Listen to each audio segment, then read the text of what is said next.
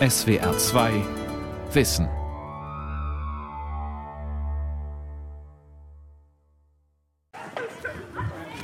Also das wird gewachsen und alle nutzen das Außengelände. Und es sind Sandkästen dazugekommen, Niedrigseilgarten, der durch Eltern aufgebaut wurde. Wir haben Bäume, wir haben einen Hang, wir haben eine Feuerstelle, die Kinder hacken hier Holz und machen Feuer. Das Außengelände der aktiven Schule Köln.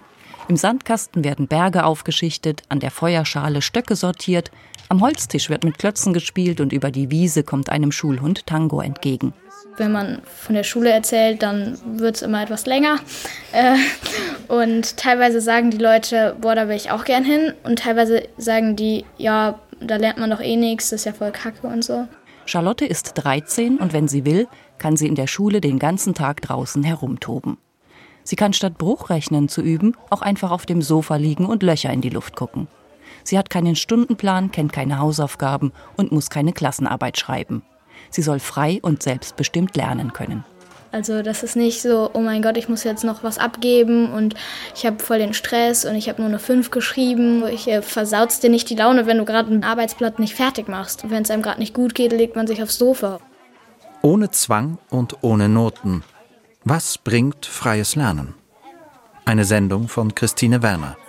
Also wir versuchen wirklich nach den Bedürfnissen zu schauen. Wir haben ruhige Räume, zum Beispiel der Mathematikraum, dort sind Mathematikmaterialien, der hat eine Tür, der kann geschlossen werden.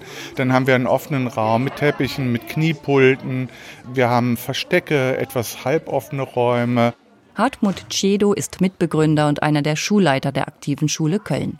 Eine private staatlich anerkannte Schule, in der 130 Kinder mit und ohne Behinderung nach ihren Bedürfnissen lernen können. Die Eltern zahlen dafür bis zu 300 Euro Schulgeld im Monat, denn freie Schulen werden nur zu einem Teil vom Staat gefördert. An der Eingangstür der aktiven Schule hängt ein Schild. Freiheit aushalten steht darauf. Im Eingangsbereich dann Bücherregale und Sofas und im ersten Stock gibt es eine Kantine. Restaurant sagen sie hier dazu, weil es ein Treffpunkt und Kommunikationsplatz ist. Klassenräume gibt es nicht. Alle Räume können von den Kindern zum Spielen, Lesen und Lernen genutzt werden. Ja, und das haben wir sehr offen gestaltet. Es teilt sich über den Tag auf, wo die Kinder hingehen, wo sie arbeiten wollen, wie sie arbeiten wollen, weil sie doch schon älter sind, sich besser selbst organisieren können. Die Freundschaften wechseln öfter. Es ist viel Ausprobieren in dem Alter, mit wem mache ich was. Und es ist nicht immer die Sache, warum Kinder lernen, es ist ganz oft auch der Mensch. Die Kinder sind nur in Primaria, Sekundaria und Tertia aufgeteilt, lernen altersübergreifend und entscheiden selbst, bei wem oder mit wem. Sie liegen auf Teppichen, spielen an den Tischen, rennen die Treppe hoch, lungern in der Gegend rum. Es sieht mal nach Freundinnentreff aus, mal nach Abenteuerurlaub, nach Bastelstunde, Wanderausflug oder Faulenzertag. Es ist irgendwie alles auf einmal. Es ist ein ganz normaler Schultag an der aktiven Schule Köln. Wir glauben, dass die Lehrpläne, die es gibt, alle vollkommen in Ordnung sind. Ich finde persönlich auch, dass da gar nicht so viel drin steht. Und dort wird über Kompetenzen gesprochen. Kompetenzen kann man nur erlangen, wenn man es wirklich getan hat, wenn man sich reinbegeben hat und es wirklich wollte. Und Kindern die Freiheit zu geben, zu sagen, jetzt möchtest du gerade schreiben, jetzt möchtest du spielen, jetzt möchtest du im Park spazieren gehen.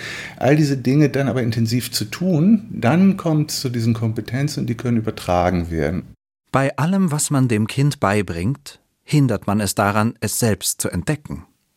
Jean Piaget, Entwicklungspsychologe.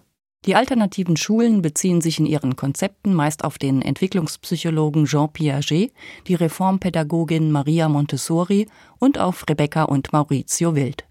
Piagets Theorie geht davon aus, dass sich Kinder in Phasen und von innen heraus entwickeln. Der Antrieb zum Lernen kommt vom Kind selbst. Erkenntnis erlangt es dann durch aktives Handeln, Interaktion mit der Umwelt und indem es Probleme selbstständig löst. Erwachsene sollen deshalb eine Umgebung schaffen, die das Interesse des Kindes weckt und in der es selbstständig aktiv sein kann. Maria Montessori entwickelte Materialien für eine solche Umgebung. Farbspiele, Rechenbretter, Wortartschablonen, mit denen das Kind selbst lernen kann. Rebecca Wild erweiterte diese Ansätze und gründete mit ihrem Mann in Ecuador eine Schule, die eigentlich keine Schule war. Kernpunkte waren das freie Spiel und die nicht direktive Erziehung. Diese steht für begleiten statt führen. Die Kinder dürfen vor allem sein. Betreuer greifen so wenig wie möglich in die Entwicklung ein. Sie sind in erster Linie Beobachter. In der aktiven Schule Köln hat jedes Kind einen Mentor.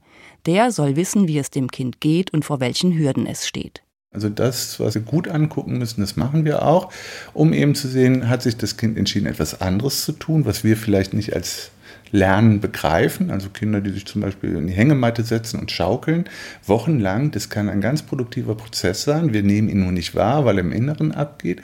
Oder ist das Kind furchtbar gelangweilt und braucht einfach eine Unterstützung, sich für neue Dinge zu entscheiden? Oder ist es beschämt, weil es doch nicht so gut rechnen kann wie die Freunde und traut sich deswegen nicht ans Material. Also da gibt es tausend Möglichkeiten das geht nur im Gespräch, in der Beziehung und im gemeinsamen Hingucken, auch mit den Eltern zusammen.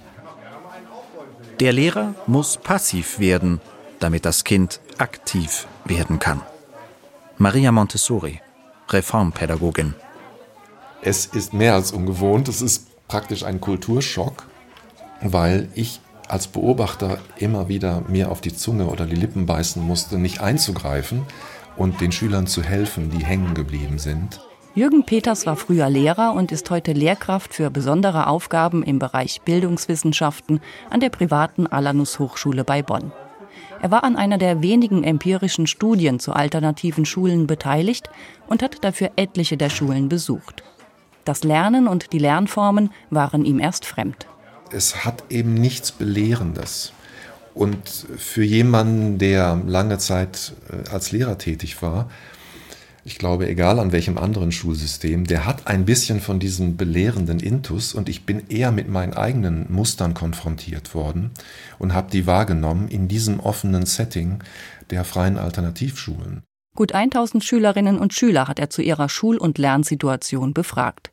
Die schätzen laut Umfrage vor allem das jahrgangsübergreifende Arbeiten im Team und die Selbstbestimmung. Das konnte ich auch bei den Hospitationen immer wieder wahrnehmen, dass das Verhältnis von Lehrer und Schüler, ich will jetzt nicht sagen auf Augenhöhe, aber das ist nicht so ein autoritäres oder Abhängigkeitsverhältnis, wie das sonst so üblich ist. Und da haben die Schüler Möglichkeiten, ihre Wünsche zu artikulieren und wir haben ja auch einen unglaublich hohen Anteil an Identifikation mit der Schule. Das ist sozusagen meine Schule. Und es ist meine Schule, weil sie auch auf meine Stimme hört. Lehrer heißen an den freien Schulen Lernbegleiter und sollen eine ganze Menge erreichen. Auf der Homepage der aktiven Schule Köln heißt es, die Kinder sollen befähigt werden, eigenverantwortlich zu lernen, erworbenes Wissen kreativ und lösungsorientiert auf neue Bereiche anzuwenden, kompetent Lösungen zu finden und Entscheidungen zu treffen. Also hier äh, muss man jede Woche immer seinen Plan machen, was man gemacht hat. Also hier ist Klimakurs heute. Ähm, hier steht dann halt, wer da ist. In der Freiburg. Ja, in der, also, also hier oben ist. Hier ist dann Arbeits- und Beratungszeit mit Claudia. Und da ist Vanessa zum Ansprechen da. Und dann im dritten Band das Nähen. Also Montag ist eigentlich ein nicht so voller Tag. Das ist einfach, dass Claudia da ist und die kann man ansprechen. Und dann, wenn man sagt so, hey, yo Claudia, ich möchte was in Deutsch machen zum Beispiel. Ganz ohne Plan geht es dann doch nicht. Charlotte 13 und Charlie 14 beugen sich über einen Wochenplan. Die Schultage sind in drei Bänder aufgeteilt, jeweils eineinhalb Stunden lang. Oben auf dem Plan steht freie Arbeit, eigene Projekte. Da dokumentieren sie, was sie gemacht haben, denn das ist für die Mentoren wichtig. In jedem Band gibt es aber auch Angebote und Kurse, für die sie sich frei entscheiden können. Fällt das leicht oder schwer? Also ich kann das eigentlich ziemlich gut und ich denke, das hilft einem halt auch später so im Leben, dass man selber gucken muss, sich selber organisieren muss und so. Und dass man das dann nicht erst nachher lernt nach der Schule, und dann so, hupsala, wie geht das eigentlich so? Und ja, hier lernt man das halt schon. Ich gucke halt, was ich noch machen muss. Zum Beispiel, ich muss noch was in Geschichte machen. Und das mache ich halt heute in der Arbeits- und Beratungszeit von Claudia. Und dann mache ich noch im dritten Band Mathe. Also weil das muss ich morgen abgeben. Einfach so ein Arbeitsblatt vom Kurs. Also. Die Kurse sind natürlich freiwillig. Charlie hat unter anderem einen in Mathematik belegt. Sie möchte später Abitur machen und vielleicht Psychologie studieren. An der aktiven Schule Köln kann sie alle Abschlüsse der 10. Klasse ablegen. Es gibt Deutsch, Biologie und Englischkurse und Hartmut Chiedo leitet zurzeit einen zum Klimawandel. Über den Tag verteilt gibt es auch Angebote wie Nähen, Tanzen, Kochen, Schach, Fotografieren. Viel wichtiger sind aber die eigenen Projekte der Schülerinnen und Schüler, denn die entstehen aus eigenem Interesse. Ein Kind, das zehn Wochen an seinem eigenen Projekt arbeitet und keinen einzigen Kurs besucht, das ist das Größte, sagt Chiedo. Hier werden Drehbücher geschrieben, wo es dann eine ganze Schauspielcrew gibt und Technikleute, die das Ganze abdrehen. Am Ende gibt es einen Film, das wäre ein großes Projekt. Das wird wieder mehr begleitet, weil es braucht viele Absprachen. Und das sind aber die wesentlichen Elemente. Also wenn Kinder eine Entscheidung getroffen haben, etwas zu tun und wir unterstützen sie im Gelingen. Das ist uns das Wertvollste im Lernen. Das hat einen höheren Stellenwert, als wenn wir etwas zeigen. Also ich gehe halt immer zu Englisch hin, also es ist aber offen. Dann hier der Deutschkurs und Biokurs. Kein Kind ist faul, es sei denn, es ist krank. Alexander Sutherland Neal. Also bei mir ist es auch eigentlich also das, das, das, das, da bin ich nicht. Dann habe ich Mu, Fotografie, Englisch. Also manchmal denke ich mir, ich bräuchte Noten, damit ich einfach weiß, was ich machen muss. Also manchmal fehlen mir halt so ein bisschen, auf welchem Stand ich bin und so, aber sonst finde ich eigentlich gut. Also eigentlich äh, macht jeder das, was er kann und es wird nie, ich bin besser als du oder so. Charlotte hat den Wochenplan zur Seite gelegt. Sie ist seit der ersten Klasse hier. Ihre Mutter hat die Schule zusammen mit Hartmut Chiedo gegründet. Eine 2 in Mathe oder eine 3 in Deutsch ist im Schulkonzept nicht vorgesehen. Genauso wenig wie klassische Zeugnisse. Ich bin dann halt nicht so sicher, ob ich dann gerade ganz gut bin oder ob ich nur so mittelmäßig bin oder ja, auf welchem Stand ich dann gerade bin. Wir kriegen Jahresbriefe, aber da steht auch nicht drin, du bist super gut in Mathe oder so, sondern halt, wie das Arbeitsverhalten ist. Und wenn die Erwachsenen halt sehen, dass du nie irgendwas machst, dann fragen die dich auch mal, willst du nicht mal dahin gehen oder so. Also eigentlich kriegt man keine so Rückmeldung, du bist sehr gut, du bist nicht gut oder sowas, ja. Es geht eigentlich nicht um die Note. Es geht um eine klare Rückmeldung und um eine Würdigung für das, was man leistet. Das ist wichtig. Schülerinnen und Schüler, die sich Noten wünschen. Das überrascht Jürgen Peters nicht. In einem Klassenverband können sich die Kinder orientieren, sagt er. In der individualisierten Form der freien Schulen geht das verloren. In seiner Befragung wünschten sich etwas mehr als die Hälfte Noten. Die andere Hälfte aber eben auch nicht, betont Peters. Es ist aber eine generelle Frage, ist die Leistung, die wir erbringen, nicht auch in unserer Gesellschaft etwas Gutes, etwas, was wir würdigen müssen. Es ist eben nur schlimm, wenn wir den Menschen darauf reduzieren. Und ich glaube, dass die freien Alternativschulen sich da einen Ruck geben könnten und die Leistung in irgendeiner Form, vielleicht muss man das ja nicht mit Noten machen, aber vielleicht kann man dann noch mal eine spezifischere und deutlichere Rückmeldung geben, die für die Schüler dann aber auch eine Orientierung ist. Das muss ja nicht unbedingt eine Note von 1 bis 6 sein. Also ich glaube, dass der Leistungsbegriff wichtig ist. Der ist für uns Menschen wichtig. Wir wollen Erfolge feiern, wir wollen den nächsten Schritt gehen. Wir brauchen darüber Rückmeldung, aber wir brauchen nicht die Bewertung durch Erwachsene, was der denn denkt, wie gut es war. Der Leistungsbegriff ist auch Hartmut Chiedo wichtig. Die Kinder und Erwachsenen in der aktiven Schule wissen genau, wann ein Kind wirklich etwas geleistet hat, sagt er. Das wird auch anerkannt. Aber es geht nicht um Wissen, sondern darum, Potenziale zu entfalten und Kompetenzen zu entwickeln. Und das entzieht sich meist den üblichen Bewertungskriterien. Für mich ist Lernen ja wirklich neue Erfahrungen mit vorhandenen Erfahrungen zu verbinden und daraus etwas Neues zu machen. Und da wird es sehr schwer. Das kann man nämlich nicht überprüfen. Wir sagen den Eltern ganz oft, dann sprecht doch mit euren Kindern beim Abendbrot. Fangt doch mal ein Gespräch an über etwas, was schwierig ist, über ein politisches Thema, über den Nachbar hat Krebs bekommen. Und ihr werdet merken, was eure Kinder alles gelernt haben und äh, wie empathisch sie in ihrer Sprache werden können und wie präzise sie nachfragen können, wie sie argumentieren können.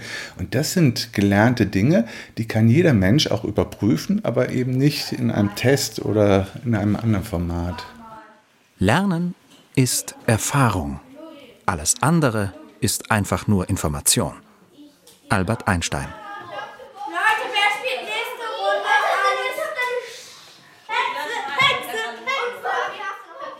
Ein Morgen an der Schule für freie Entfaltung Schloss Tempelhof. Einer staatlich genehmigten Grund- und Werkrealschule im Dorf Tempelhof in der Nähe von Schwäbisch Hall. 130 Erwachsene und Kinder leben hier in einer nachhaltigen, offenen Dorfgemeinschaft zusammen. Und wie es sich für ein ordentliches Dorf gehört, haben sie auch eine Schule. Eine freie, alternative Schule. Im Erdgeschoss spielen fast alle Kinder der Sekundaria Werwolf. Wenn sie wollen, machen sie das bis Schulschluss. Beim Spiel lernen Kinder extrem viel, sagen Entwicklungsforscher.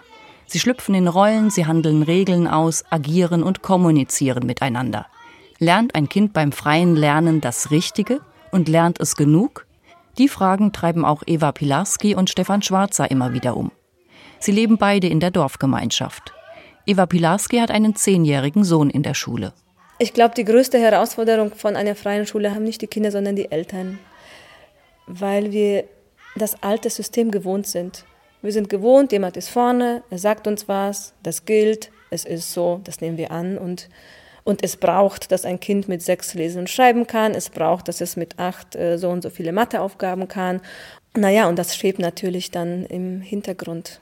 Sie selbst war an einer staatlichen Schule, hat Wissen auswendig gelernt, es zu den Prüfungen abgerufen und ein gutes Abitur gemacht. Ihrem Sohn ein anderes Lernen zu ermöglichen, war ihr eine Herzensangelegenheit, sagt sie. Und es entsteht ein gewisses eigenes Gefühl zum Lernen. Sie denken nicht, dass sie jetzt lernen, aber sie machen es die ganze Zeit. Im Spielen, im Hüpfen, im Fahrradfahren. Und Mathe lernen sie nebenbei und Lesen, Schreiben lernen sie nebenbei. Sie hat aber trotzdem eine Art Elternschule gegründet, in der sich Eltern austauschen über ihre Erfahrungen, Hoffnungen und auch Zweifel. Die hat er ständig, sagt Stefan Schwarzer. Er hat einen Sohn und eine Tochter in der Schule. Also auf der einen Seite bin ich total froh, dass meine Kinder anders lernen können, anders leben können und ein ganz anderer Aspekt erstmal für sie im Vordergrund steht, dass eben die, die Entwicklung der sozialen Kompetenz an vorderster Stelle steht. Andererseits fällt es ihm schwer, die Unsicherheit auszuhalten. Wie soll er einschätzen, was seine Kinder lernen und wo sie stehen? Genauso wie Charlotte und Charlie in Köln bringen auch sie keine Noten und Zeugnisse mit nach Hause. Klar, ich komme aus einem anderen System, auch noch aus einer Familie, wo beide Eltern Lehrer waren. Und da kann ich schwer sagen, wie entwickeln sich die Kinder wirklich. Also ich sage mal, fragt mich in 20 Jahren, ob diese Entscheidung, die Kinder auf eine freie Schule zu geben, die richtige war. Eltern, die ihre Kinder auf eine freie Schule schicken, kommen oft aus der Mittelschicht, haben sich mit Bildungsthemen auseinandergesetzt und sich bewusst für dieses Schulmodell entschieden. Sie wollen und müssen es mittragen und haben dann doch damit zu kämpfen. Die Überzeugung der Schule, dass die Kinder schon etwas lernen werden, muss auch zu Hause verankert sein. Sein Sohn hat gerade erst mit Lesen angefangen, erzählt Stefan Schwarzer. Mit elf. Es flutscht jetzt und es macht ihm Spaß.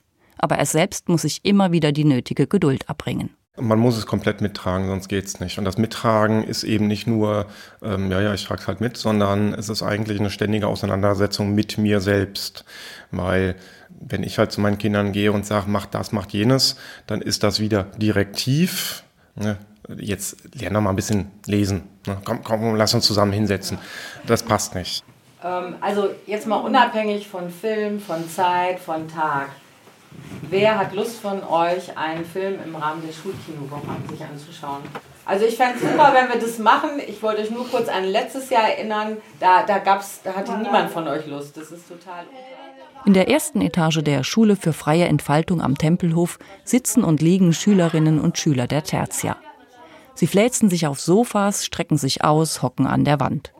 Sie diskutieren in ihrer Versammlung über einen Kinobesuch es geht um die Frage, ob jemand beim Renovieren der alten Fenster helfen möchte und um die heutigen Angebote. Biologie muss heute ausfallen. Wer möchte, kann am Nachmittag in Deutsch und Geschichte gehen. Dann werden Computer gestartet. Diese Woche gibt es ein Programmierprojekt. Wer Lust hat, programmiert und baut Homepages.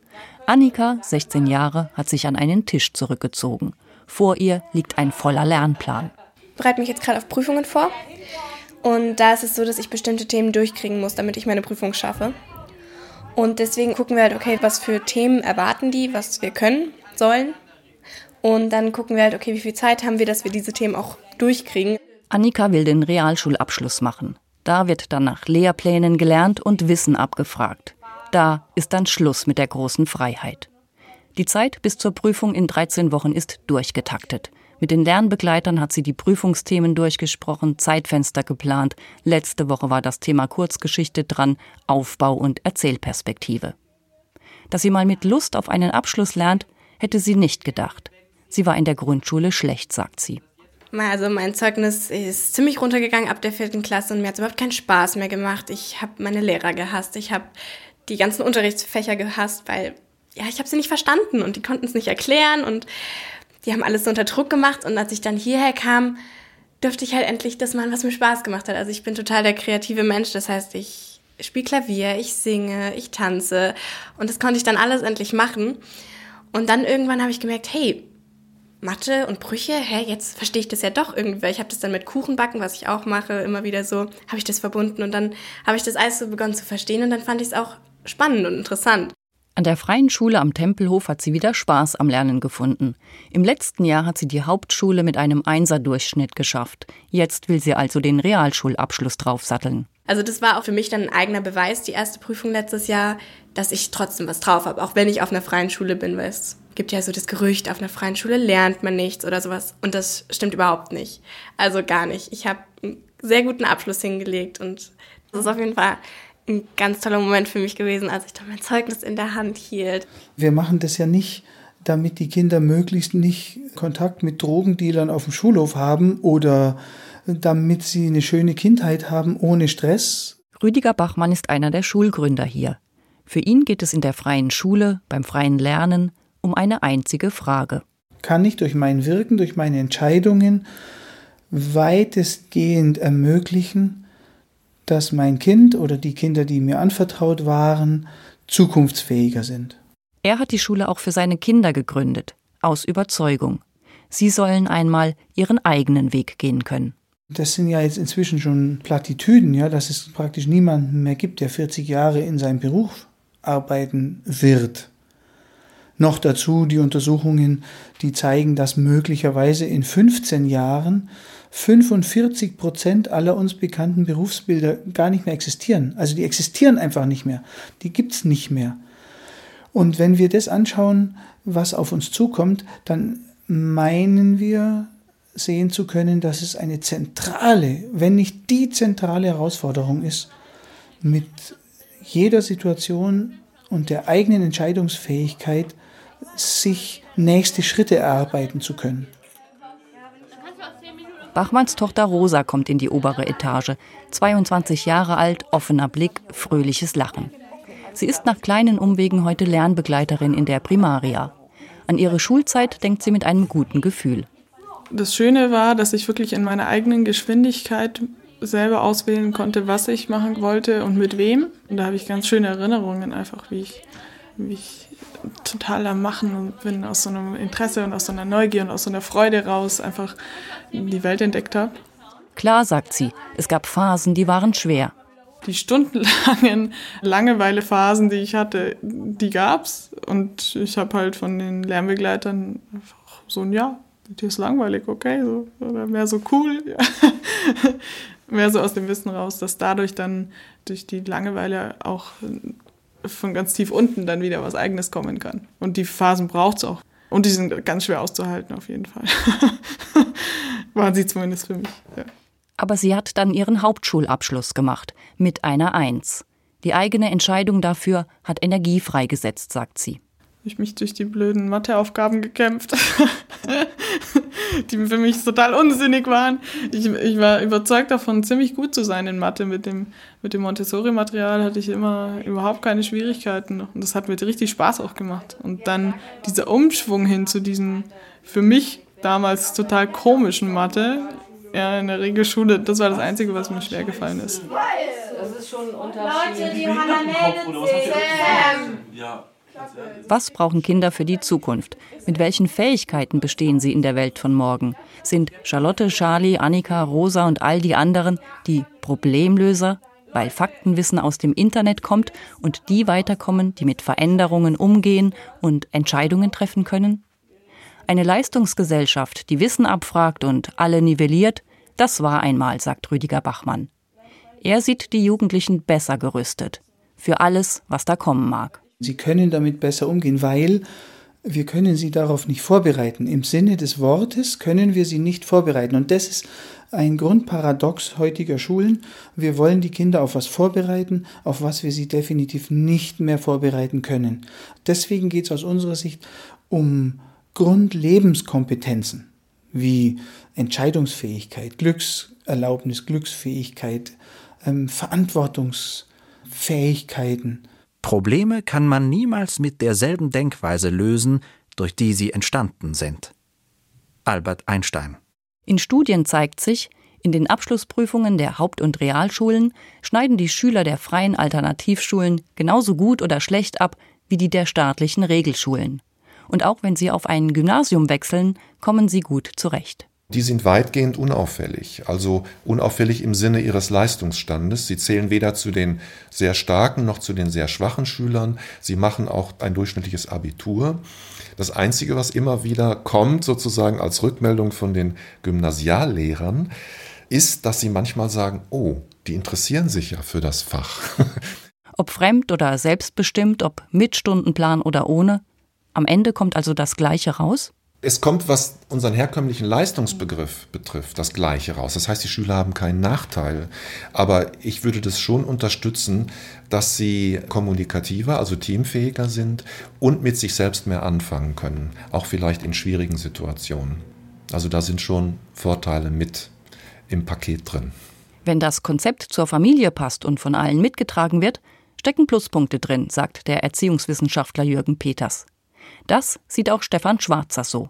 Ich bin ziemlich überzeugt davon, dass die Kinder lernen, authentischer zu sein und stärker zu fühlen oder sich klarzumachen, was will ich eigentlich?